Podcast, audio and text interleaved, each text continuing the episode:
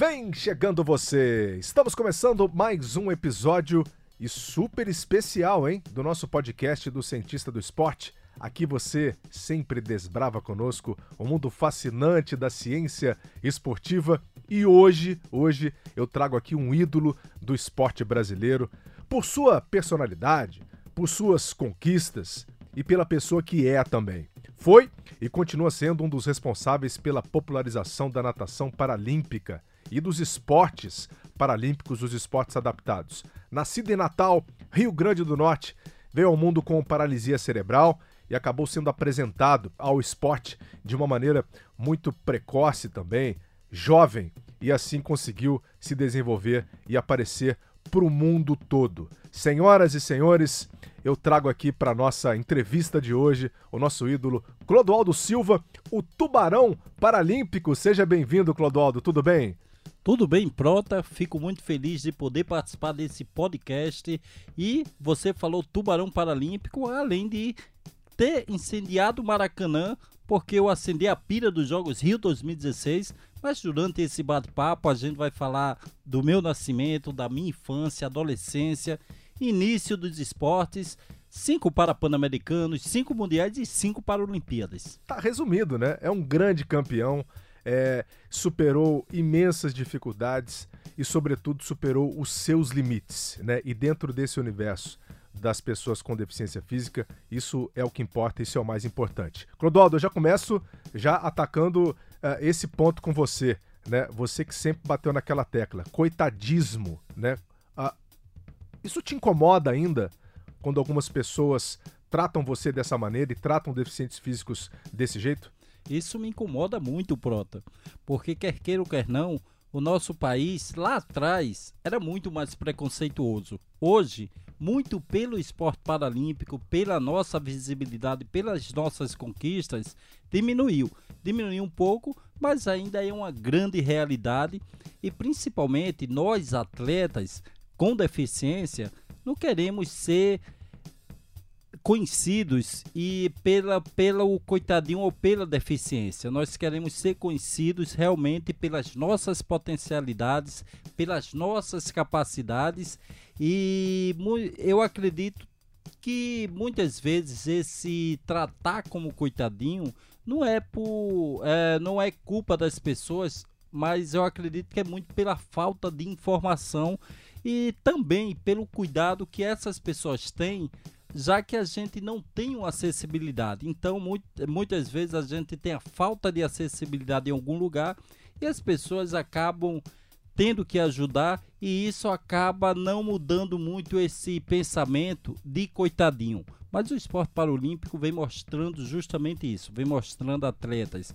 que são eficientes, atletas que buscam todos os dias se superar e com isso vem também evoluindo esse pensamento dessa galera acha que nós somos coitadinhos e também é, é ajudando a evolução do segmento da pessoa com deficiência, que isso é muito importante no nosso país. A informação, né? A informação é, para essas pessoas é fundamental porque elas podem saber como lidar também com esse tipo de situação, encarar com mais naturalidade. Como é que foi a infância né, do Clodoaldo é, em Natal.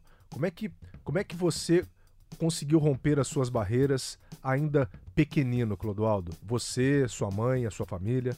Eu que nasci com paralisia cerebral, como tinha falado anteriormente, que é falta de oxigenação durante o parto que afetou os membros inferiores, mas Prota e nossos ouvintes que estão nos escutando, presta atenção, quando eu falo membros inferiores, foram só as pernas, porque eu tenho duas filhinhas lindas, uma de sete meses e uma de, e uma de sete anos, eu não poderia deixar de soltar essa piadazinha, mas na minha infância e adolescência foi uma infância normal. Claro que até os sete anos de idade eu nasci com as pernas cruzadas e dobradas devido a essa paralisia cerebral e eu ia pra rua, eu jogava bola, brincava é, com os amigos, brincava com os amigos. Tinha preconceito? Tinha preconceito, mas a maioria me abraçava, a maioria que me queria ter perto deles. É tanto que eu muitos acham que minha primeira medalha foi na natação, mas na realidade a minha primeira medalha vou contar aqui para você e para os teus ouvintes segredo, já que ninguém está nos ouvindo.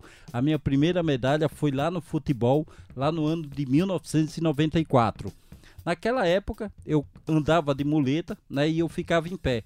E teve esse torneio entre classes e eu era o goleiro da equipe. E aí eu ficava embaixo das traves com a muleta. Quando a bola vinha, eu pulava para um lado e jogava a muleta para o outro. Isso nunca dava certo, eu sempre tomava o gol. Acabou o campeonato, nós saímos na sexta colocação e todos os meus amigos e eu ganhamos a medalha de honra ao mérito. E aí essa foi a primeira medalha do Clodoaldo Silva. E aí eu te conto outro segredinho. Nós só saímos na sexta colocação porque só tem seis times jogando. Então saímos na última colocação. Mas é muito mais bonitinho a gente falar que saiu em sexto e não em último. Mas explicando tudo isso é para mostrar justamente que eu nunca tive esse medo de sair de casa, eu não tinha esse medo. Você nunca teve de, esse medo de se expor, né? De me expor, de mostrar a cara, porque eu sempre tive esse jeitão bem humorado, comunicativo pra caramba. E eu aprendi na minha vida toda, Prota, que as pessoas só te veem da forma que você quer que elas te vejam. Então, como eu nunca me mostrei um cara frustrado, um cara que tinha peninha de mim mesmo, eu nunca mostrei isso, eles nunca me viram como coitadinho, eles nunca me viram como deficiente.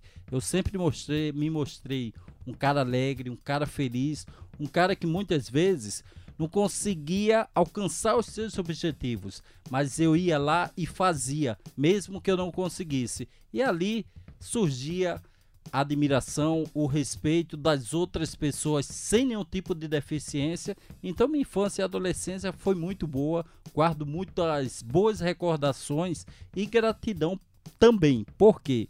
Porque aquelas crianças muitas vezes tinha 10, 11, 12 anos, eles iam na minha casa e às vezes o local era muito longe para a gente ir para um campo de futebol eles faziam cadeirinhas, entrelaçavam um braço no outro e me levavam até esse campo de futebol. Era difícil naquela época ter acesso a uma cadeira de roda, por exemplo? Você não tinha esse tipo de recurso? Você dependia dos outros exclusivamente para dependia... se locomover, para chegar até os lugares? Eu de dependia dos outros. Minha família sempre foi muito pobre né? e nós não tínhamos condição nenhuma. Meu pai abandonou minha mãe, eu tinha apenas dois anos de idade. Eu tenho mais três irmãs e um irmão. E minha mãe é uma guerreira, minha mãe é a pessoa que é minha ídola. Se eu tenho um grande ídolo no esporte, que é o Como é, é Ayrton é Senna, eu tenho uma grande ídola na minha vida, que é Dona Maria das Neves. Justamente que é a minha mãe. Essa, se eu sou a pessoa que sou, é graças a ela. E ela tem que trabalhar dia e noite para poder sustentar aqueles cinco filhos. E se faltava, às vezes, muitas vezes, a presença dela, mas quando ela estava, ela fazia com que aquele momento fosse especial. E com todas aquelas dificuldades, eu nunca vi Dona Maria das Neves se lamentando, eu nunca vi Dona Maria das Neves é, triste. Pelo contrário, ela sempre nos incentivava. E se eu não tinha medo nenhum de ir para a rua, muito é por causa dela e dos meus irmãos. Porque, eu, como eu falei, eu tenho três irmãs e um irmão, e tenho a minha mãe e eles nunca me falaram, nunca me pediram de, de fazer nada. Eu sempre fiz, eu sou o único com deficiência, mas a minha mãe também nunca me tratou como coitadinho, nunca me tratou diferente dos meus outros irmãos. Então isso me deu uma lição muito grande, porque eu sei que se eu quero algo, eu tenho que conseguir pela minha capacidade e não pela minha deficiência. Legal, Clodoaldo Silva aqui conosco, dando-nos uma lição uh, incrível né, de vida. Eu tenho convivido com o Clodoaldo também ao longo das transmissões dos Jogos Parapan-Americanos, tem conhecido melhor essa grande figura e é alto astral, né? A gente se diverte muito ao longo das transmissões e foi legal também saber disso, que você tinha começado, é, que você já tinha experimentado outros esportes, como por exemplo o futebol, né? É, a ainda natação. Bem, ainda bem que eu não segui no futebol, porque se eu seguisse, presta só atenção, Prota, poderia seguir, poderia ser um goleiro profissional e poderia estar em 2014 na Copa do Mundo que aconteceu no Brasil, ser goleiro do Brasil e tomar 7 a 1 da Alemanha. Então ainda bem que eu não segui esse caminho, Prota. Ainda bem que a natação paralímpica brasileira uh, te encontrou, né? Ou você encontrou a natação paralímpica lá atrás, quando você tinha 17 anos, e veio através da fisioterapia, né? Uma forma de tratamento, uma forma de promover também a sua reabilitação. E conta pra gente como é que foi esse, esse encontro, né? E essa paixão que você estabeleceu com esse esporte sensacional. Ao longo da minha infância e adolescência foram várias cirurgias porque eu nasci com as pernas cruzadas e dobradas e aí essas cirurgias era para desdobrar e descruzar minhas pernas.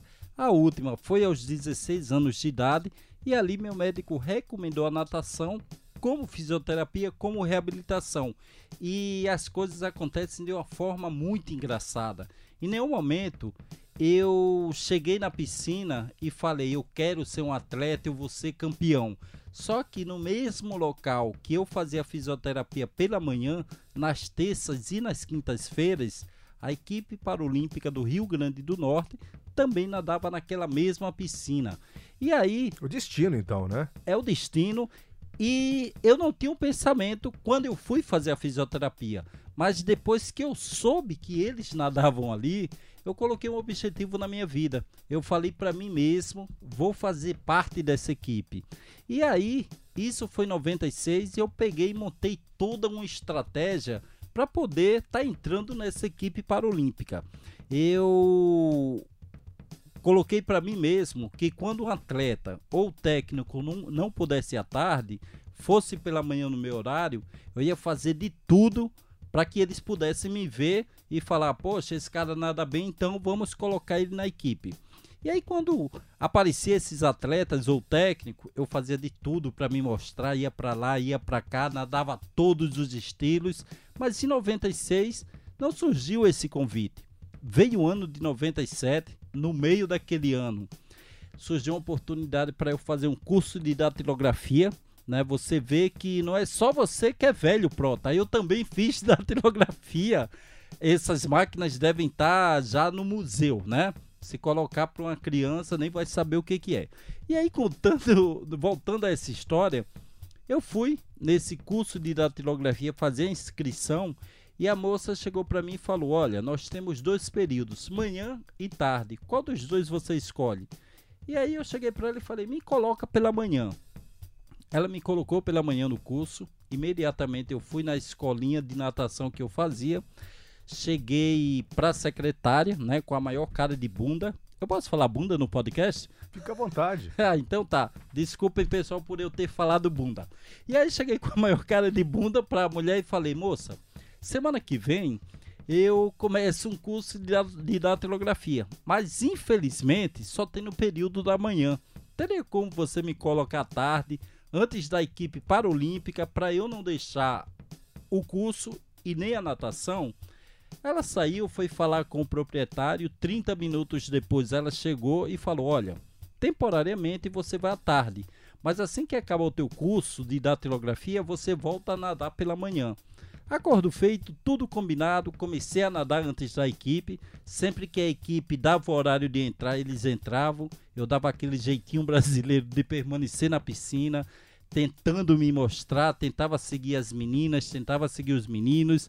E aí, depois de um tempo fazendo tudo isso, eu saindo da piscina, veio o técnico de natação para mim, o José Rosélio Vilar, o Zeca, que naquele momento era o técnico da seleção paralímpica de natação, e ele começou a contar a história da vida dele e a história da natação paralímpica daquele clube. Uma história que eu já sabia de cor e salteado, porque eu já queria fazer parte daquela equipe. E aí depois dele falar, falar, falar, parecia eu, fala pra caramba, ele chegou aonde eu queria, né? Chegou no convite. E aí chegou, olha, quero te convidar para essa equipe. E aí eu cheguei para ele com a maior cara de surpresa e falei: "Caramba, eu nem sabia que tem uma equipe para Sensacional. e sensacional. Eu, e quando eu falo isso, o que que eu quero dizer? Eu acredito, Prota, que oportunidades aparecem e surgem para todo mundo. Mas muitas vezes, quando essa oportunidade demora a aparecer, você pode criar a sua própria oportunidade. E foi justamente isso que eu fiz.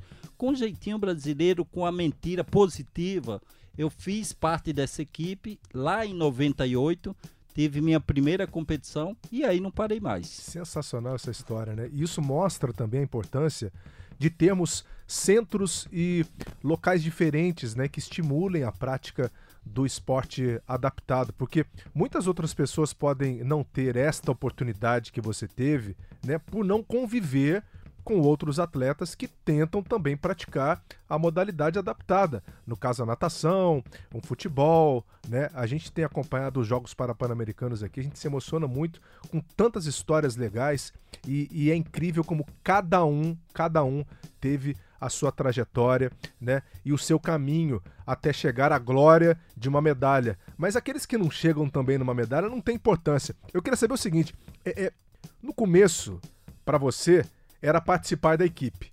Mas quando que o desempenho atlético, né? Quando que você entendeu que você, Clodoaldo, poderia ser um atleta de alto nível, um atleta que pudesse competir internacionalmente? Quando caiu a ficha? Sim. Minha primeira competição foi em 98, um campeonato brasileiro no Rio de Janeiro. Ali eu participei de três provas e ganhei três medalhas de ouro. E ali eu me deslumbrei um pouquinho, porque eu fiquei imaginando, caramba, eu sou muito bom e eu posso ganhar qualquer que seja a medalha, eu posso ganhar em campeonatos brasileiros e internacionais. Em 99, cheguei na minha primeira convocação brasileira, participei de duas competições, também todas as provas que eu nadei, ganhei medalhas de ouro, eu acabei me deslumbrando mais um pouco. E aí vieram os Jogos Paralímpicos de Sydney 2000. E lá em Sydney, eu confesso para você que, como eu só tinha ganho medalhas de ouro, eu achei que ia lá nadar quatro provas e ia arrebentar, ia ganhar as quatro medalhas de ouro. E até sair com quatro medalhas, só que foram três pratas e um bronze, duas em revezamento. E eu vi que tinha atletas que realmente ali nas Paralimpíadas, eles eram atletas de verdade, tinham resultados impressionantes, atletas de alto rendimento. E quando eu saí com aquelas medalhas, eu não saí frustrado. Eu saí motivado e inspirado a poder treinar muito mais, a poder me dedicar. Então, realmente, foi nas Paralimpíadas de Sydney que eu falei que é isso que eu quero e quero chegar no lugar mais alto do pódio. Mas para isso, eu tenho que treinar, eu tenho que me dedicar, eu tenho realmente que ser um atleta. Perfeito. E você é, tem uma restrição né, nos movimentos das pernas.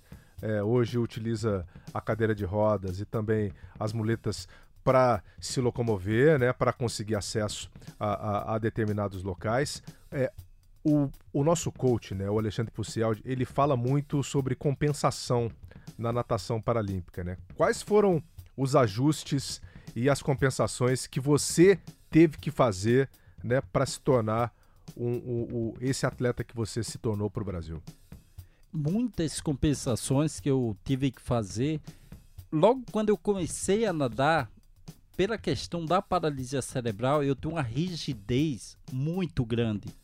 Quando eu nadava, eu tinha espasmo e isso atrapalhava muito, porque eu dava abraçada para me deslocar para frente e com o espasmo eu acabava vindo para trás, acabava vindo tendo atrito. E com o decorrer do treinamento, até mesmo conciliando treinamento com fisioterapia, eu consegui melhorar esses espasmos, eu consegui melhorar essa rigidez e principalmente no nado crawl, a biomecânica do nado perfeito é você entrar com a abraçada e lá na frente, na minha época, fazer o Szinho e não abrir tanto o braço, e fazer esse Szinho para puxada. É, o Szinho que ele está dizendo é, é o movimento da entrada de mão e braço, né? Para você conseguir se locomover, ou, ou, ou, melhor, se movimentar dentro da água. Isso aí, para você ter esse deslocamento. O meu, eu consigo até fazer esse S, essa abraçada embaixo d'água com a puxada, só que o braço direito, ele tem que abrir um pouco mais do que o meu esquerdo, porque justamente com essa abertura, como eu não tenho pernada, a minha perna, ela fica parada o tempo todo. Então, o meu equilíbrio na realidade para os atletas olímpicos é a pernada com a frequência de perna o tempo todo. O meu é justamente esse equilíbrio do braço que eu faço essa abraçada com o braço direito para poder abrir um pouco mais e aí poder ter essa compensação. E isso, claro, é você trabalhando junto com o seu técnico, né, que tem que ter também uma visão muito clínica, é, é, tem que dominar completamente o assunto. Como é que vocês chegavam nessa conclusão de que você tinha que ajustar determinada parte do seu nado? O técnico, ele, eu tive uma sorte muito grande porque ele já trabalhava com pessoas com deficiência já há muito tempo. Então ele já sabia dessas compensações. Mas por outro lado, eu também tinha que ser uma pessoa muito inteligente para sentir o que eu fazia dentro da, dentro da água e ele olhava de fora, eu olhava de dentro, então um dando feedback para o outro e isso não foi de um dia para a noite. Isso a gente foi fazendo vários testes para poder chegar nessa questão perfeita que eu acho que deu certo, já que para Pan-Americanos e Mundiais sou medalhista em Paralimpíadas também, mas isso, como eu falei, isso foi com o tempo, foi com muito treinamento para poder chegar nessa questão perfeita. E o Clodoaldo, todo mundo que escuta o Clodoaldo falando hoje na TV, né, todo mundo que encontra, é, é, encontra ou cruza com ele na rua, em qualquer local, reconhece o Clodoaldo como esse grande símbolo né, do esporte paralímpico. Isso eu acho o homem muito que, legal. O homem que acendeu a pira paralímpica aqui na nossa Cara, que pôs na nossa fogo Olimpíada. no Maracanã. Como assim, você gosta de dizer, né, Como eu gosto de dizer, e naquele momento caiu uma chuva, caiu um temporal no Rio de Janeiro, Verdade. né? E em nenhum momento a chama paralímpica apagou. Isso quer dizer, Prota, que nem a chuva apaga o fogo do Clodoaldo Silva. Vai ser acesa a chama paralímpica no Maracanã, no Rio de Janeiro. Chama paralímpica acesa no Rio. Paralimpíada Rio 2016. Pelo grande Clodoaldo Silva. E a pira vai subindo no Maracanã. Muitíssimo bem escolhido, Clodoaldo. O fogo está em boas mãos. Maravilha. E Clodoaldo, é, quando você começou a competir. Como é que era o esporte paralímpico no Brasil? E como é que você vê hoje a, a situação dos atletas paralímpicos aqui no nosso país? Eu costumo dizer que hoje está muito melhor do que ontem, né? O ontem que eu falo é lá em 96 para 98 até para 2000. E naquela época, Prota, muitos, muitas pessoas com deficiência entravam para fazer um esporte para fazer fisioterapia, para fazer reabilitação. Então eles chegavam no clube, não eram para ser atletas, não, eu vim aqui para fazer fisioterapia. Hoje não. Hoje as pessoas com deficiência procuram qualquer instituição ou clube já falando, eu quero ser um atleta paralímpico. E a reabilitação ela fica até como algo à parte também, né?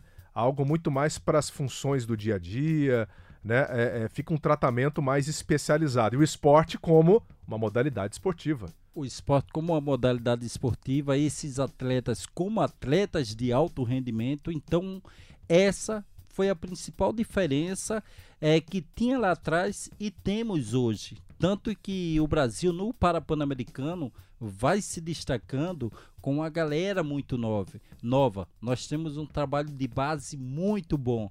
E quando eu comecei, foi para fazer a fisioterapia. Daniel Dias, que hoje é o nosso maior medalhista em Parapan-Americanos e maior medalhista da história de Paralimpíadas, ele começou E ele foi pro clube não para querer fazer fisioterapia. E chegou, eu quero nadar que nem o Clodoaldo Silva. E muitos que viram Daniel nadando e ganhando medalhas chegaram também para ser Daniels. Então, eu fico muito feliz com essa evolução do esporte paralímpico e também com essa parcelinha aí de culpa da colaboração e contribuição para essa consolidação. Ainda bem, né? Ainda bem. Você falando em resultados, é, e os resultados do Brasil realmente são incríveis, né? Com você, com Daniel Dias, com tantos outros atletas que nos representam. É, em termos de resultado, uh, nós somos uma potência mundial. Né? Nas Américas, nós somos os maiores. Tetracampeões, é tetra! É tetra, pela quarta vez consecutiva, o Brasil vai sair de Lima, no Peru, com o maior número de medalhas. Uh, na natação, inclusive, uh, a, a melhor delegação. Mas, ao mesmo tempo, né, o Brasil é um país que ainda trata muito mal né, os seus deficientes físicos. Né? Como é que você vê essa relação? Nós temos duas realidades muito diferentes e distantes. Um esporte paralímpico que brilha, um esporte adaptado que brilha, e ao mesmo tempo uma população que é tratada muito mal pelos governantes e pelas pessoas em determinados momentos. Concordo perfeitamente e plenamente com você. Isso me deixa triste pra caramba, mas houve evoluções, está acontecendo evoluções, ainda bem, e muito dessas evoluções eu acredito que foi por causa do esporte paralímpico, principalmente lá em 2004, quando aconteceram os Jogos lá em Atenas.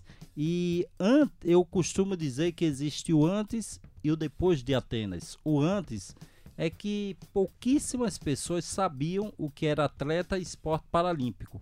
Durante Atenas, pela primeira vez, a sociedade brasileira começou a ver o esporte, começou a ver atletas com deficiência que não são coitadinhos, são atletas que choram quando perdem medalhas, ficam felizes quando ganham medalhas e que a deficiência, a cadeira de rodas, a muleta, é apenas um auxílio para que ele possa se locomover. Então, depois dali, pela primeira vez, a televisão, o Sport TV mostrou ao vivo provas de natação, provas de atletismo, a sociedade brasileira começou realmente a ver esses caras como grandes campeões e como grandes atletas. Com essa nossa visibilidade lá em Atenas, serviu também para ajudar o segmento da pessoa com deficiência, porque em 2004 mesmo, depois desses jogos, surgiu a Lei Brasileira da Inclusão, onde é, coloca cláusulas, coloca coisas que toda, toda e qualquer instalação que seja criada depois de 2004 tem que ter acessibilidade e não só para pessoas com, com deficiência que seja cadeirantes, mas para todas as deficiências. Então foram algumas evoluções que houve é, aqui no nosso país depois de 2004. E com a realização dos Jogos Paralímpicos do Rio de Janeiro, eu já batia nessa tecla desde 2009, quando o Brasil foi anunciado para ser sede. Muitos me perguntavam, Clodoaldo, qual legado que vai ficar para os Jogos Paralímpicos do Rio 2016? E eu até falava naquele momento, lá em 2009, quando foi anunciado, eu falava que eu esperava que pudesse ter grandes complexos esportivos, o esporte pudesse realmente ter investimento, mas eu acho que o maior legado que o Rio 2016 poderia deixar seria justamente a questão da inclusão, a questão da acessibilidade, a questão da cidadania da pessoa com deficiência. Temos muitas evoluções, sim. Não, ainda não é o que eu gostaria, não é, mas está mudando aos poucos e eu tenho certeza que o esporte paralímpico vem muito para ajudar esse segmento da pessoa com deficiência. Com certeza. E muito bom ouvir você também falar isso, né? Que existe uma melhora, existe um avanço e que hoje é melhor do que ontem. É, para a gente entrar no tema também da, da, classificação dos atletas, existe um fair play, né? Existe uma, uma classificação onde você coloca em determinados níveis atletas que têm também uh, condições semelhantes de limitação física, uh, de limitações mentais, como é o caso da classificação para os deficientes intelectuais, né? E também para os deficientes visuais. Você estava na classificação S4, né? Para quem não entende, a classificação dentro da classificação motora nós temos de S1 até S10, né? Uh, quanto menor essa classificação, maior o comprometimento motor e físico, e quanto maior essa classificação, menor esse comprometimento. É um Você estava ali no meio do caminho. Isso, e um exemplo disso, de 1 a 10, é justamente a categoria 1, 2 e 3, geralmente são atletas tetraplégicos, que esses realmente têm o maior comprometimento. A classe 10 é o menor comprometimento. Então, a olho nu, dificilmente você vai ver essa deficiência. E realmente eu era da classe S4. S4, mas depois você acabou sendo reclassificado, né? Ou seja, você ah, ah, passando por uma série de avaliações, e nessas avaliações nós temos fisioterapeutas, médicos, educadores é. físicos que dão aqueles scores, né? Isso. Que dão esses graus de limitação física. Como é que foi para você isso? Porque você estava numa classificação mais baixa e de repente você passou a ter que enfrentar atletas e oponentes, né, com menor limitação. Como foi para você encarar essa nova realidade? Foi bastante difícil, Prota, né? E contando um pouquinho, contextualizando um pouco dessa história, minha primeira classificação nacional foi lá em 98, quando eu participei da minha primeira competição. Naquele momento de 2008, eh, em 98 e a minha mudança de categoria aconteceu 10 anos depois, lá em 2008 em Pequim. Nesses 10 anos, o que que o Comitê Paralímpico Internacional fala sobre classificação? O atleta ele tem que passar por três classificações internacionais em três competições diferentes e aí é, depois dessas três classificações, ele permanece na categoria que os classificadores o colocaram. Então, no Brasil eu fiz duas classificações, deu categoria 4. Lá fora, eu passei por cinco classificações internacionais. A primeira na Nova, na Nova Zelândia. Cinco grupos diferentes, né? Tá cinco dizendo. grupos diferentes, e, mas em cinco competições diferentes. Porque em, dois, em 99 eu participei de dois campeonatos internacionais, onde passei por duas classificações internacionais. Aí foram as primeiras, as duas. Depois, em Sydney, nas Paralimpíadas, eu passei por mais uma classificação internacional e sempre deu a categoria 4. E depois fiz mais outras duas. Então no total foram cinco que sempre deu nessa mesma categoria 4. E aí continuei treinando, continuei me dedicando, ganhando medalhas. Tanto que em 2004 ganhei seis ouros e uma prata em Atenas. Em 2005, o Comitê Paralímpico Internacional me deu o título de melhor atleta paralímpico do mundo, ou seja, eles carimbaram ali que o Clodoaldo era da categoria S4 e que era o melhor do mundo naquela categoria.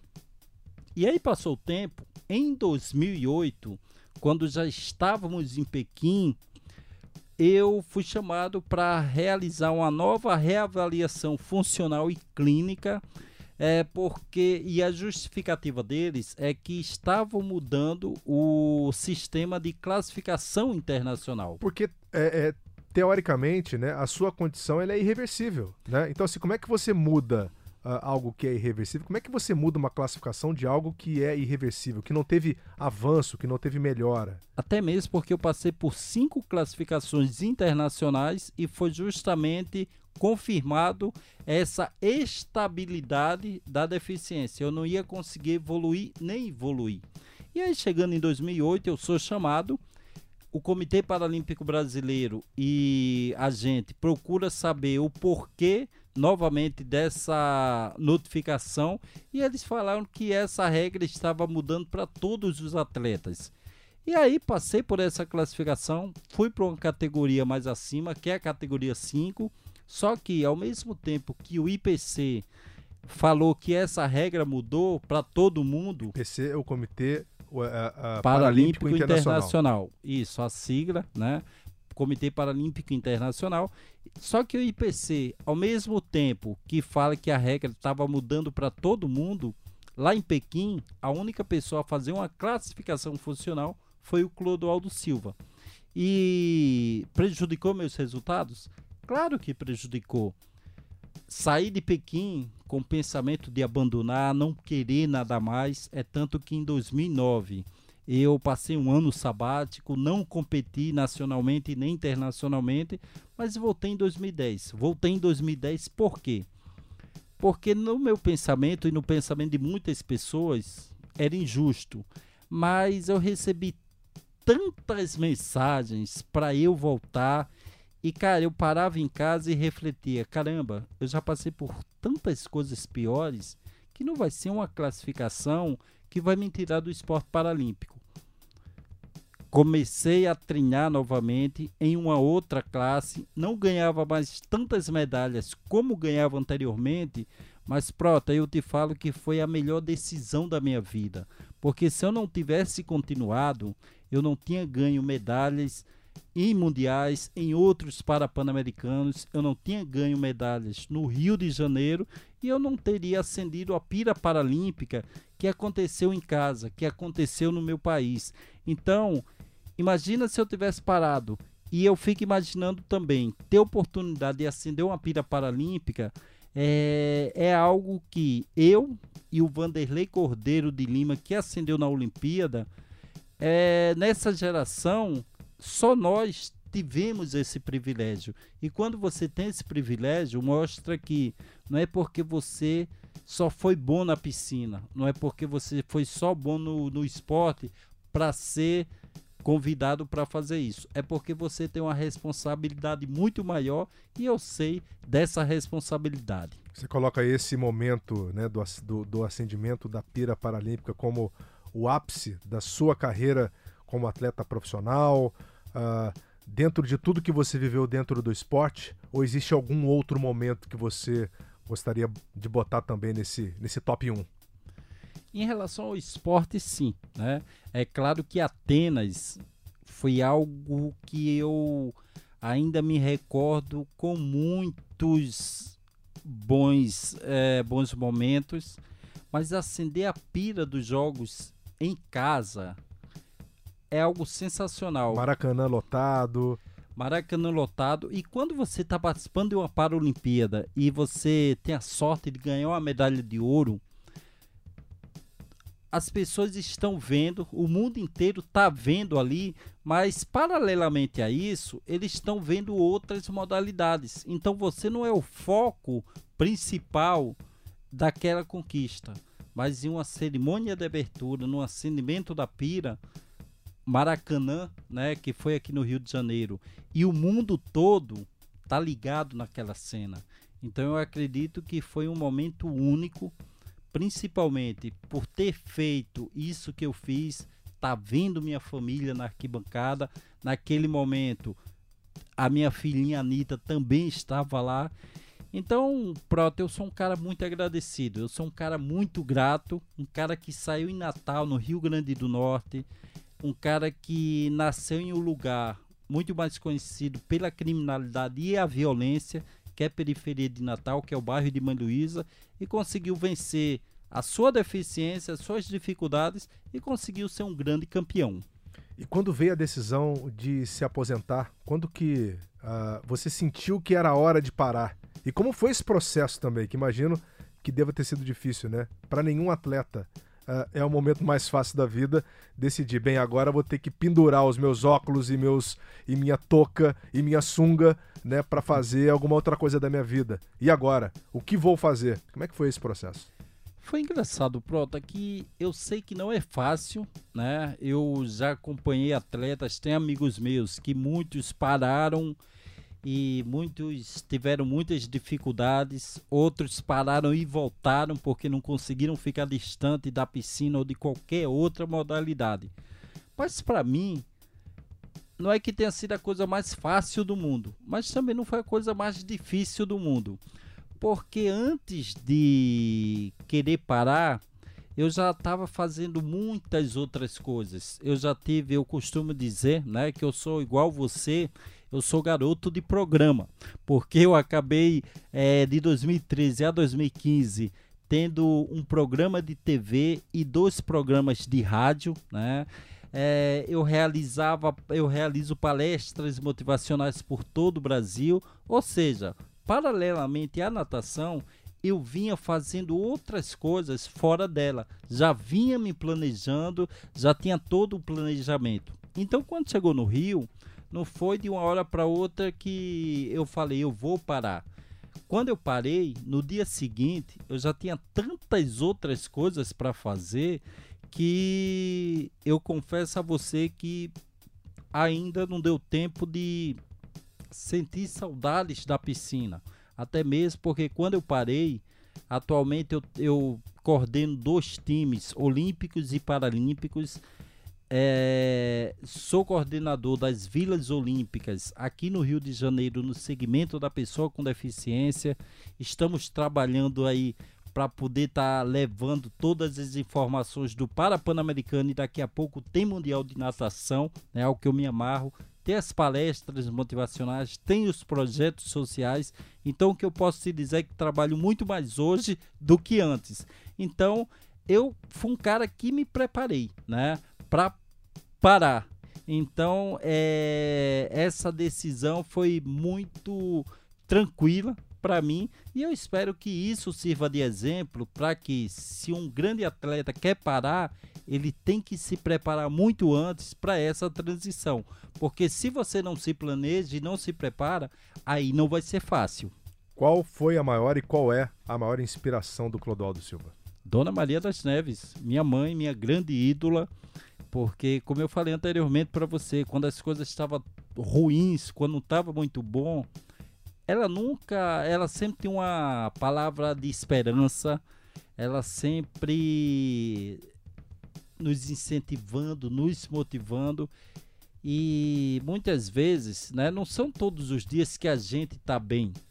E às vezes quando eu ia pra rua e alguém tinha algum preconceito, alguma coisa comigo, eu chegava em casa triste, chorando, e ela chegava para mim com aquele jeito mãe de ser e falava: "Meu filho, o que que aconteceu?". Eu contava para ela e ela falava: "Meu filho, não importa o que os outros dizem, importa o que você quer fazer.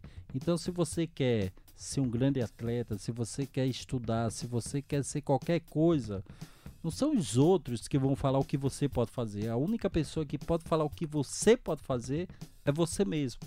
E nunca use a sua deficiência para conquistar nada. Use sim a sua capacidade, a sua inteligência que você tem. E não importa se você nasceu em uma favela, não importa aonde você está, importa aonde você quer chegar. Então, essas grandes lições fazem com que eu tenha Dona Maria das Neves como uma grande inspiração. Clodoaldo Silva, e você é uma inspiração para muita gente passou a ser uma inspiração também para mim, tenho que confessar, um grande exemplo para muitos de nós que trabalhamos, que amamos o esporte, que vivemos o esporte diariamente de uma maneira diferente, né? É, é muito bom ter recebido você aqui no espaço do cientista do esporte. É, tô prometendo fazer um especial e farei, hein, sobre esportes paralímpicos. Irei até São Paulo também para tentar acompanhar de perto todo esse trabalho feito uh, no, no centro de preparação, no centro de treinamento paralímpico. Isso aí. É, muito obrigado, Clodoaldo. A gente vai voltar a se falar, tá legal? Como diz, é, eu não sei, mas ele falou que eu posso. Como diz o Viagra e o Zagalo, você vai ter que me engolir, né? Então, muito obrigado, Prota. Valeu mesmo por essa oportunidade aqui no Cientista do Esporte. Eu passei a conhecer você. Eu já conheci essa, já ouvi essa bela voz é, transmitindo lutas MMA, UFC, né? Então, toda a minha admiração e obrigado de coração por você ter abraçado o esporte paralímpico da forma que você abraçou, por você narrar, não coitadinhos nadando, não com olhar de peninha, mas narrando de uma forma para mostrar o alto rendimento, para mostrar que aqueles atletas ralam todos os dias para poder estar no lugar mais alto do pódio.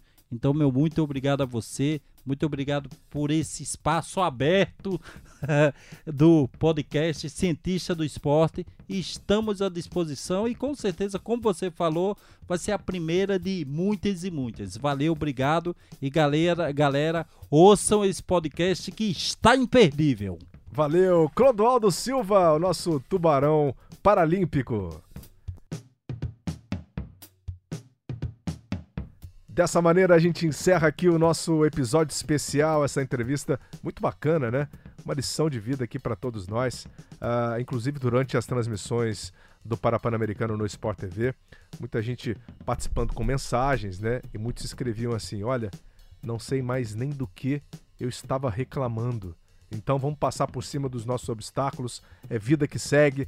Você, nosso assinante, nossa assinante, muito obrigado aqui pela audiência. Lembro que estamos em várias plataformas e agregadores de podcasts, como do Google, da iTunes e muitos outros para você procurar, ou mesmo no globesport.com/podcasts, para você também curtir o conteúdo de outros amigos nossos, nossos parceiros que fazem um trabalho muito bacana. Legal? Até a próxima então. Fique ligado aqui no Cientista do Esporte. Vida longa! Aos cientistas!